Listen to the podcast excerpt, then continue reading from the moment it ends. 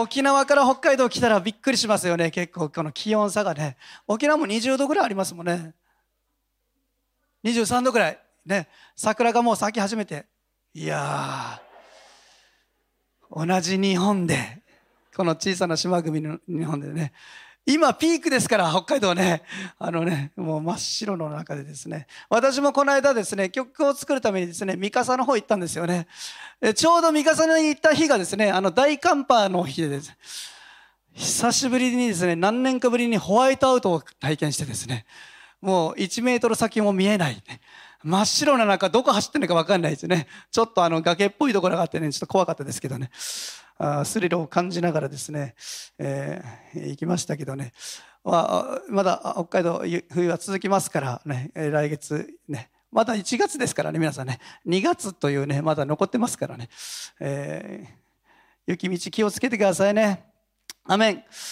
えー文化の違いというのはですね、国々、国、まあ、国を超えてですね、やっぱあるわけですよね。で、外国人から見たらですね、マジかみたいな日本の文化、日本の習慣、日本人のところってやっぱあるんですよね。なんかそんな番組もありましたよね。ここが変だよ日本人っていうね。海外から見た、外国人から見た日本のちょっと面白いところってね。で、私もね、結構好きでですね、なんかあ確かにそれ日本では普通だけども外国人から見たら結構びっくりすることっていろいろあるなということをやっぱ思い起こすんですよね。例えばいくつか紹介します。晴れの日に完全武装する女性とかね。わかります？うちでもですね夫妻さんがですねあの完全武装でねもう全部こう締め切ってというかね紫外線から身を守るためにですね完全武装するに女性ってね。これね、あの、日本人らしいですよ。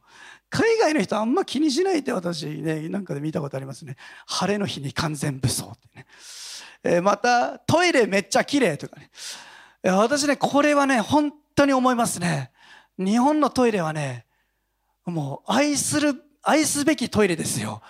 私あの、一回中国系のですね、その国に行って、ね、あの、そのね、まあ、ちょっともっと西の方だったので、トイレとかはもう、あるのかないのか、ね、かろうじて屋根がついてるなんか小屋みたいな、みたいなね。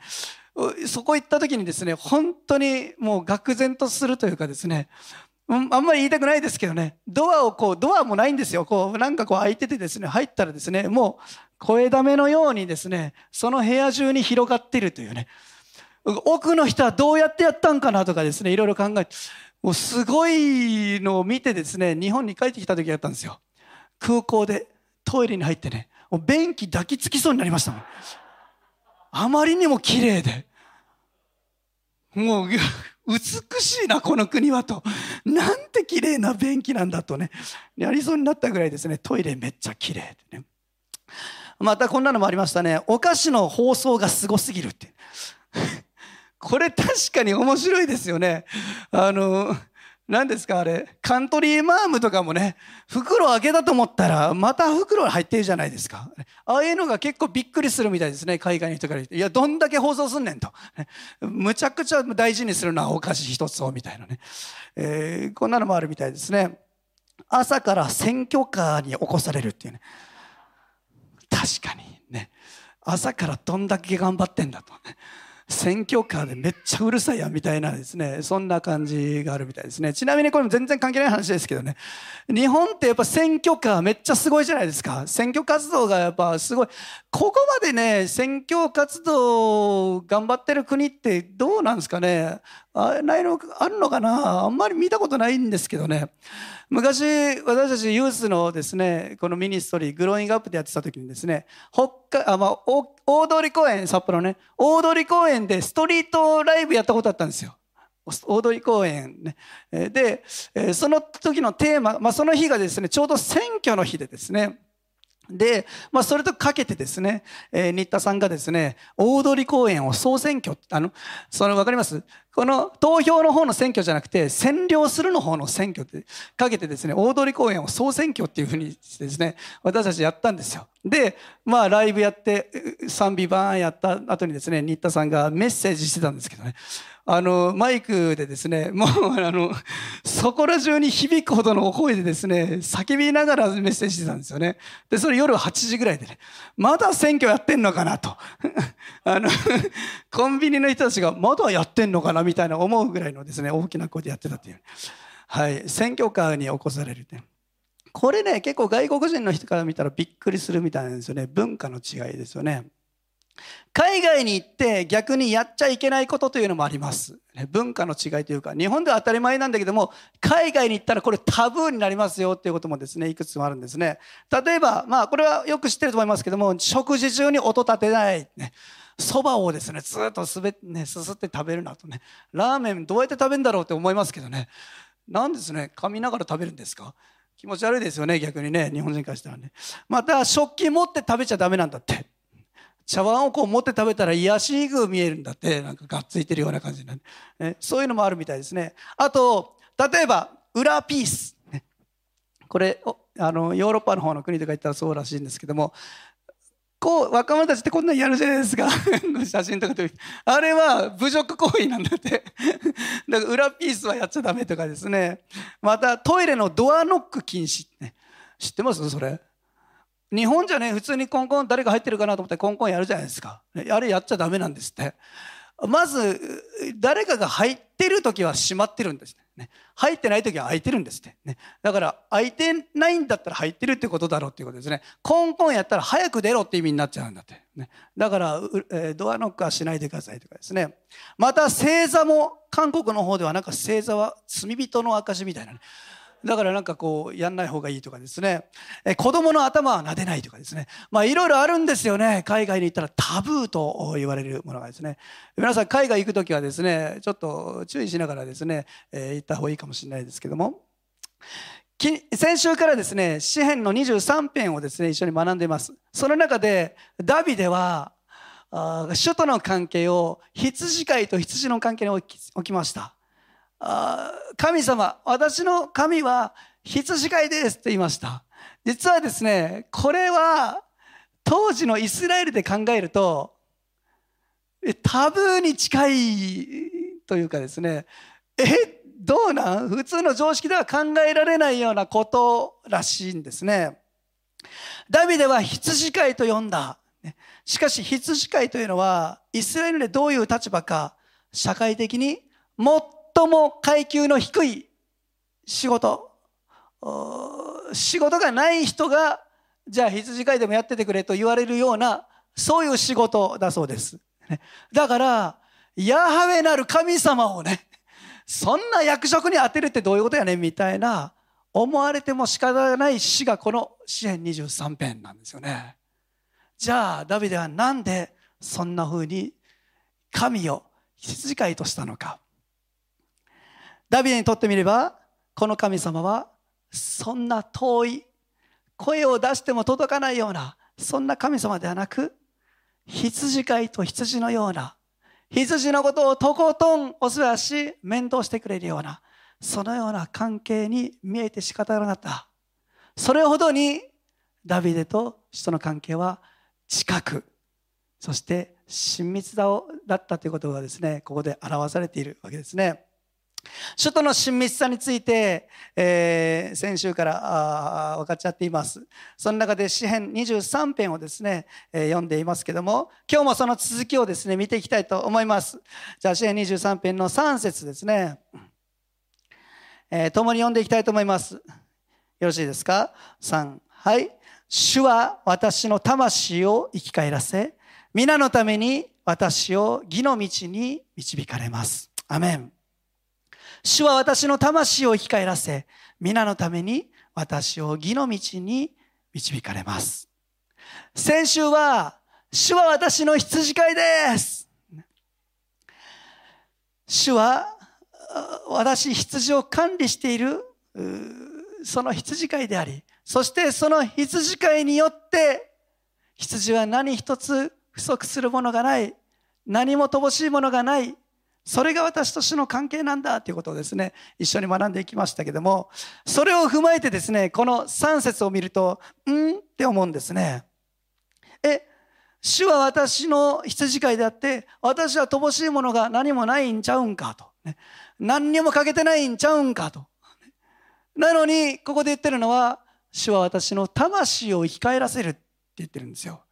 生き返らせるということは、それが一度倒れてしまっているっていうことなんですよね。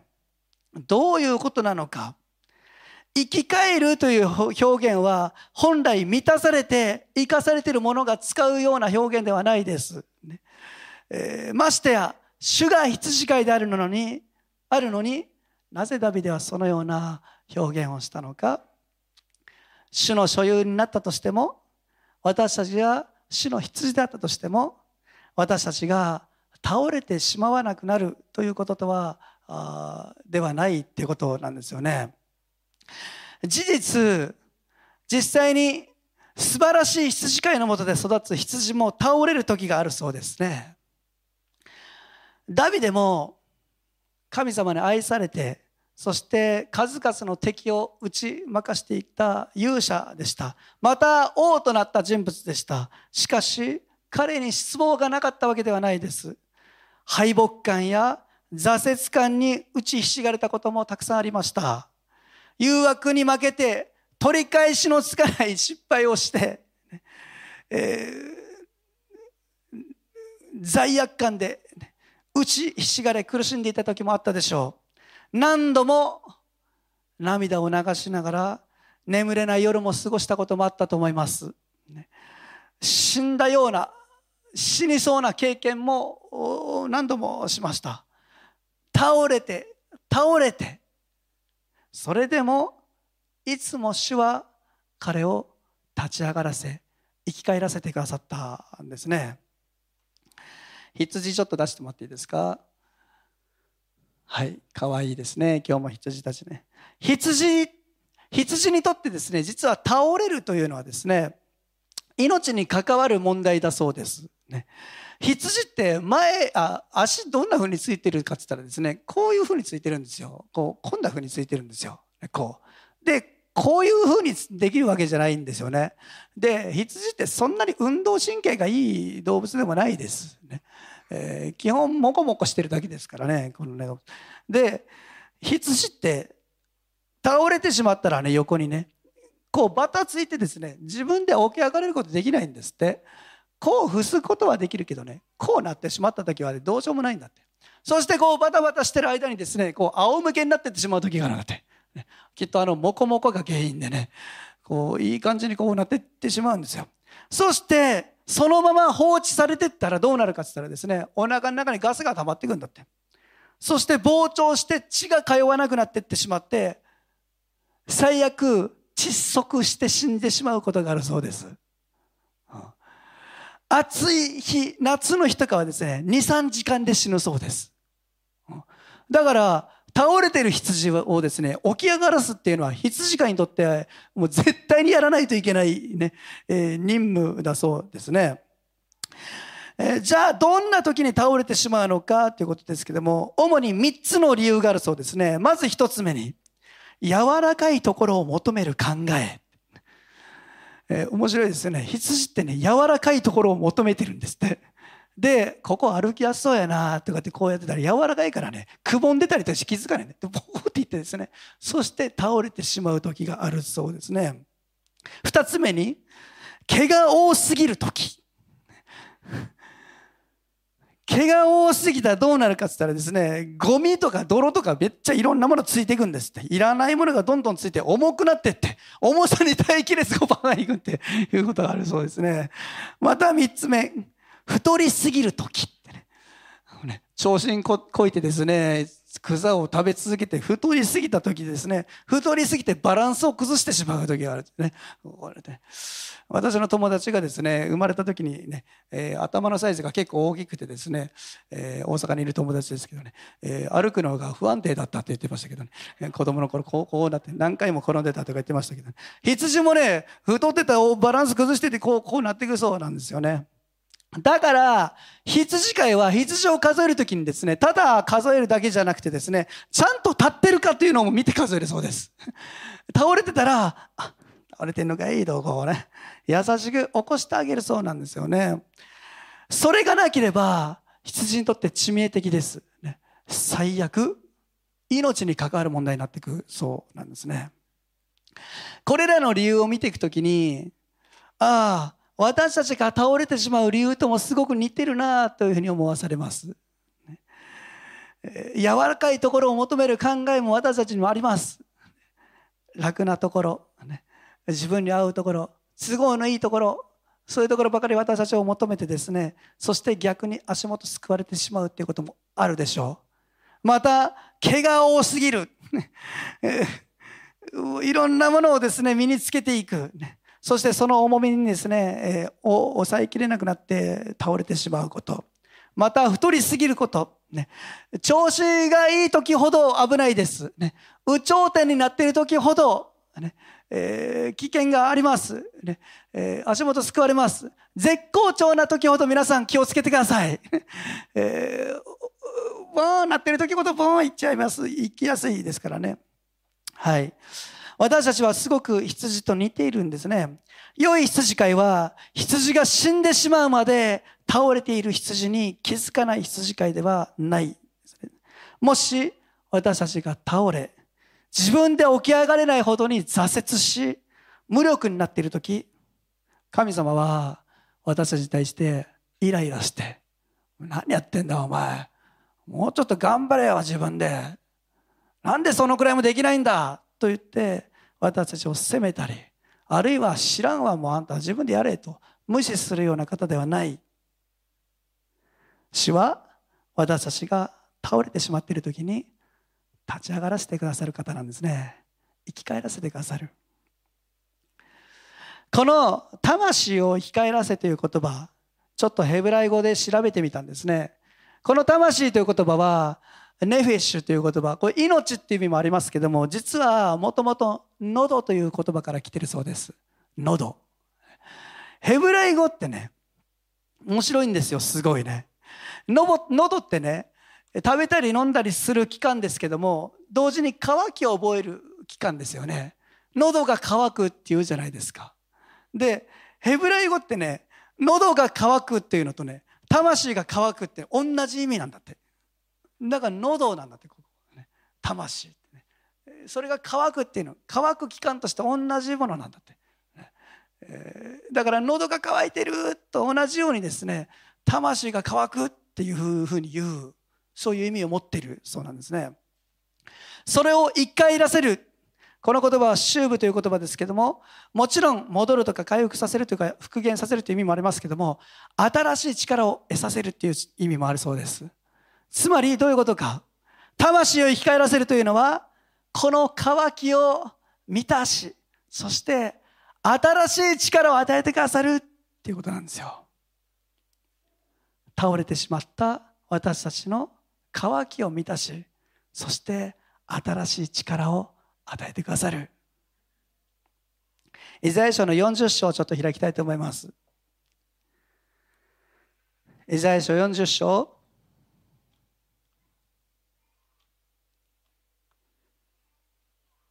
28節からですねちょっと読みたいと思いますすごく有名な御言葉ですけども、イザヤ書40章の28節から読みます。あなたは知らないのか聞いていないのか主は永遠の神、地の果てまで創造された方。疲れることなく、たゆむことなく、その英知は計り知れない。疲れた者には力を与え、勢力のない者には活気をつける。若者も疲れ、たゆみ、若い男もつまずき倒れる。しかし、主を待ち望む者は新しく力を得、わしのように翼を買って登ることができる。走ってもたゆまず、歩いても疲れない。アメン。主を待ち望む者は新しく力を得て、翼を買ってわしのように登ることができる。この新しく力を得させる。それが魂を生き返らせる。ということなんですね。わし、ちょっと出してもらっていいですか？わしの生態について私前も話したことあるかもしれないですけども、わしって天高く太陽最も近くまで上がって飛ぶことができる鳥だと言われていますしかもその高さをですねこの足というのは何十年も飛ぶんだって、ねえー、すごいですよね気圧どうなってるんかなと、ね、めちゃくちゃ強い羽なんですよ多分ね。だからねそこでも大丈夫なんだって。で目もすごい強いんだだから太陽近くでも大丈夫なんですって。そして高いところをですね何十年も飛び続けるんですけどもずっと休みなく何十年も飛んでるかっつったら実はそうじゃなくてわしが何十年もその天高く飛び続けることができる理由があってですね実はわしには周期的にこの無に無になる時があるんですって。無にね。山奥の暗いところにですねわしはある時入っていくんだって。もうだいぶ使ったなこの羽という時にですね。そしてその山奥でですね水が溜まっている池の中でこの水に羽をずっと浸し続けるそうです。そしたらどうなっていくかって言ったらですね皮膚が柔らくなってその羽がどんどん抜け落ちていくんだって。バタつかせながら。そして全部の羽が抜け落ちてですねこの裸のようなですねもうなんか鳥肌みたいな そんな状態になるんです。ちょっとみすばらしい格好になるんだってああいう和紙がね。このかっこいい和紙がそんな状態になるんだって。そんな姿誰にも見せたくない。もうある意味でわしの威厳もプライドもわしとしてのかっこよさも全部失うようなそういうところをですね通るんだって。そしてその中でじっとしてそしたらどうなっていくか。新しい羽がですねわしの中からまた生え生えてくるそうです。羽が生え。そして全部の羽が生えた時にですねさあ行くのかと思ったらまだ行かないんですね。さらにその中でずっと待ち続けるんだって。そしたらどうなるか油がですね体内からどんどんこう出てくるんだって。そして油によってコーティングされるそうなんですね。その羽が。もう抜けない羽になるんだって。だから気圧の高い天高く飛んでもですねもう羽が丈夫なんですよね。そして油で完全にコーティングした時にバサバサバサと翼を買って登っていく。この新しい力ってねまさにその力だそうです。私たちが死を待ち望みそして苦しい中で挫折している中で時には無にされ裸にされそして何もかも失っているような感覚になっていく時にそれでも主を信頼し待ち続けているならば主はその魂に渇きの渇きに満たしを与えそして新しい力を与えてくださる。その新しい力によってわしはわしは翼を買ってそしてまた何十年もですね天高く飛び続けることができるそうなんですね。まさにそれこそ主が与えてくださる新しい力魂を生き返らせてくださる力なんですね。皆のために私を義の道に導かれます。これも実は同じ意味だそうです。ヘブライ語の詩って、えー、同じ意味のことを繰り返すことで美しくまとめられていると言われています。ね、死から命へ移された、ねえー、魂が死んでる状態から生かされ命に移されたということは同じく不義から義に移されるということも意味しているそうです。同じような表現、同じようなものなんです。命についていく道は義の道だから、ね、不義の中にいるならば義に移されていくんだ。義の道に移されていくんだ。それこそ命の道なんだってことなんですね。私たちが、イエス様が私たちに与えてくださった命の道というのは、同時に義の道であり、そしてそれはイエス様の十字架によって表されている道なんですね。羊はあ頑固でね、えー、自分の道を行きたがるんだって話を先週したかもしたと思いますけどもすごい頑固だそうですねもし例えば羊に自分の好きなとこ行っていいよ、ねえー、行きたいとこ行っていいよっていうふうに言ったらどうなるかって言ったらですね、えー、その放牧されたというか放たれたその野原はですね、えー、荒野に変わるそうですね。なんでかって言ったらですね、羊って同じところばっか食べようとするんだって。この草をね。もう同じとこ襟好みしてですね、もうずっとそこ食べてて、いや、土やで、それっていうね。土食べてであんたって言ってもですね、ずっと食べ続けない。だから、移動させないといけないんですって。いいですね。これだと思ったらずっとそれしか見えなくてですねこうなりちゃうわけですよねそしてどうなるかって言ったらですねばい菌が体の中に入ってしまったり、ね、害虫に侵されてしまったりとかしてですね病気になって時には死んでしまうこともあるそうなんですねまた道を連れて歩いてる時もですね羊は頑固なのでこっち行きたいなと思ったらですねずっとこう行き行くんだって。時には羊飼いの声を聞いてても分かっててもあえて行く時があるんだって、ね、やばいでしょ。そして迷子になってですねどこ行ったか分かんなくなるんですって。羊の迷子の話聖書にも結構出てくるじゃないですか、ね、一匹の羊が迷子になってしまったって。あれはよくあることなんですって、あれは道が分かんなくなってとかじゃなくてですね単純に自分から行って迷子になるケースなんだもうここ行きたいと思ったらねこっちだよって言ってもですね行くんだって。それが羊の習性だそうです。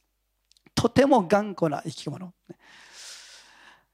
時に私たちも自分の人生自分の道というのは自分が一番分かってるから自分が一番よく分かってるんだと思い込んでる時あります。そして頑固に他の人の声を聞けなくなってしまう時ある。神様がどう思ってるかどう願ってるかそれを聞けなくなってしまっている時ある。神様の声なんて聞いてられない。自分が決めるんだ。自分の人生だから。自分の行きたいところに行くんだ。多くの人は神様がどういう存在なのか知らないから。そのようにして神を必要としないで歩んでしまっているわけですね。しかし誰も自分の道が必ずしも正しい道だと宣言できる人なんていないんです。そして義の道ではなくいつの間にか不義に呼ばれてしまいまた命の道ではなくいつの間にか滅びの道に向かっていってしまうわけですね。主は皆のために私たちを義の道に導いてくださる方です。あなたの名誉のためではなく主のために主の皆にかけて主がどういう方なのかということを証明するためにあなたを義の道に導いてくださる方なんですね。ピアノ弾いてもらっていいですか？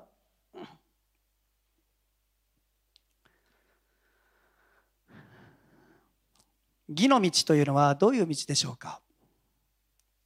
それは何の失敗もない。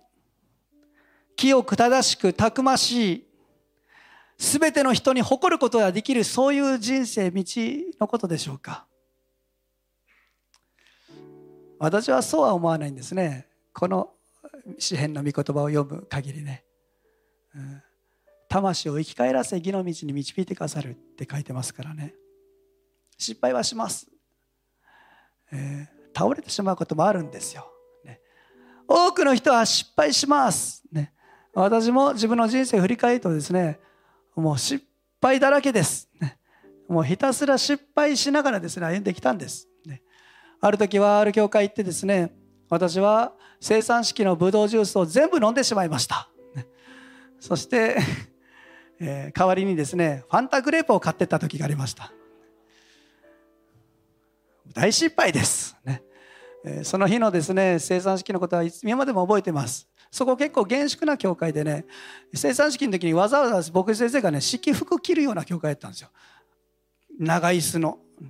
結構厳粛な雰囲気でやるところ。すごいですよね。そのそのねあの生産式の瓶の中で泡しわしわしてるわけですから。ポップがポップな感じ。いやまあそんなのはね笑って済ませる失敗かもしれないけどね。人生を見たらね本当に失敗だらけですよ。多くの人を傷つけてしまい。そして裏切ったこともあったでしょう。傷つけてしまったこともあったでしょう、うん、神様がやってほしくないと思うことを私はあえて頑固に選んで自分の人生なんだ。自分がよく分かってんだ。自分がやりたいようにやるんだと選んでしてきた失敗なんて数えきれないほどあります親に迷惑をかけたくさんの人に迷惑をかけそして本当に歩んできた失敗ばかりの人生でしたよ皆さん今も失敗だってしますその中でどうなっていったかプライドが 砕かれ自我が 砕かれ、もうつくづく思うわけですよ。自分ってね、ほんとしょうもないやつだなと。ね、ようこんなやつがこんな喜び持って生きてられるなとね。もうこれね、あの自分で生きてるからじゃないですよね。生かされてるんですよ。ね、起き上がれなかったの。ね、本来放置されてたら、神様に私放置されてたらね、バタバタさせてこうやってな、こういうこんなんやって、ね、多分2、3時間で最初に死ぬやつでしたね。本当にそう思います。でも、主は優しい方で、そのたんびを起こしてくださって、そのたんび支えてくださって、そのたんび生き返らせてくださって、そして私たちは十字架の愛を学んでいったわけですね。義の道とはどういう道でしょうか？自分の力で自分の義で行く道ではなく、どうしようもなく、失敗ばかり、挫折を繰り返し、そして自分で本当にどうしようもないなと思わされながらも、その自分の闇や汚い部分さえも、光によって照らしてくださるイエス様の愛で砕かれて、そして、それでも私を起き上がらせてくださる、癒してくださる、義としてくださる、十字架によって洗い流してくださるキリストの愛と憐れみによって、それを信頼して生きる道、それこそが義の道ではないでしょうか。そう思うならばね、ここにいる誰と一人としてその義の道から燃えれる人なんていません。自分の義ではないですから神の義によって私たちは憐れみによって生かされているわけですから。全ての人は命の道を歩むと同時にこの義の道に歩むことができる。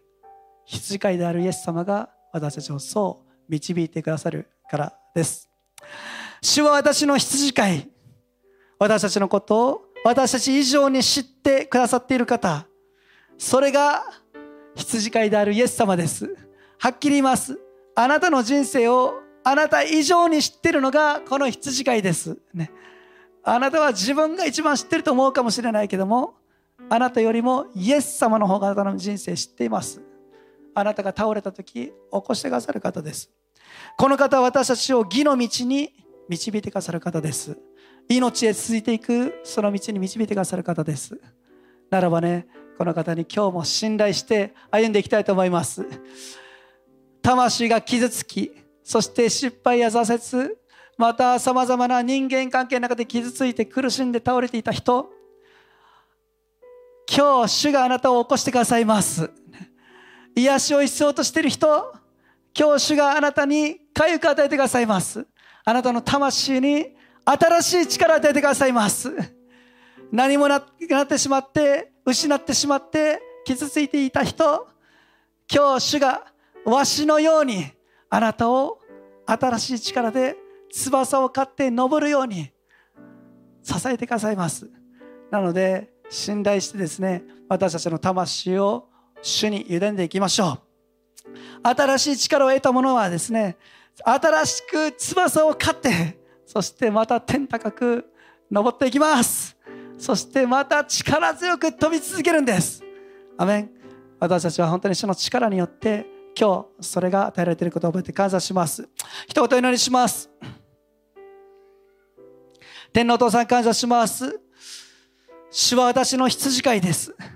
私の魂が倒れてしまった時私の魂が力を失ってしまった時私の魂が弱ってしまった時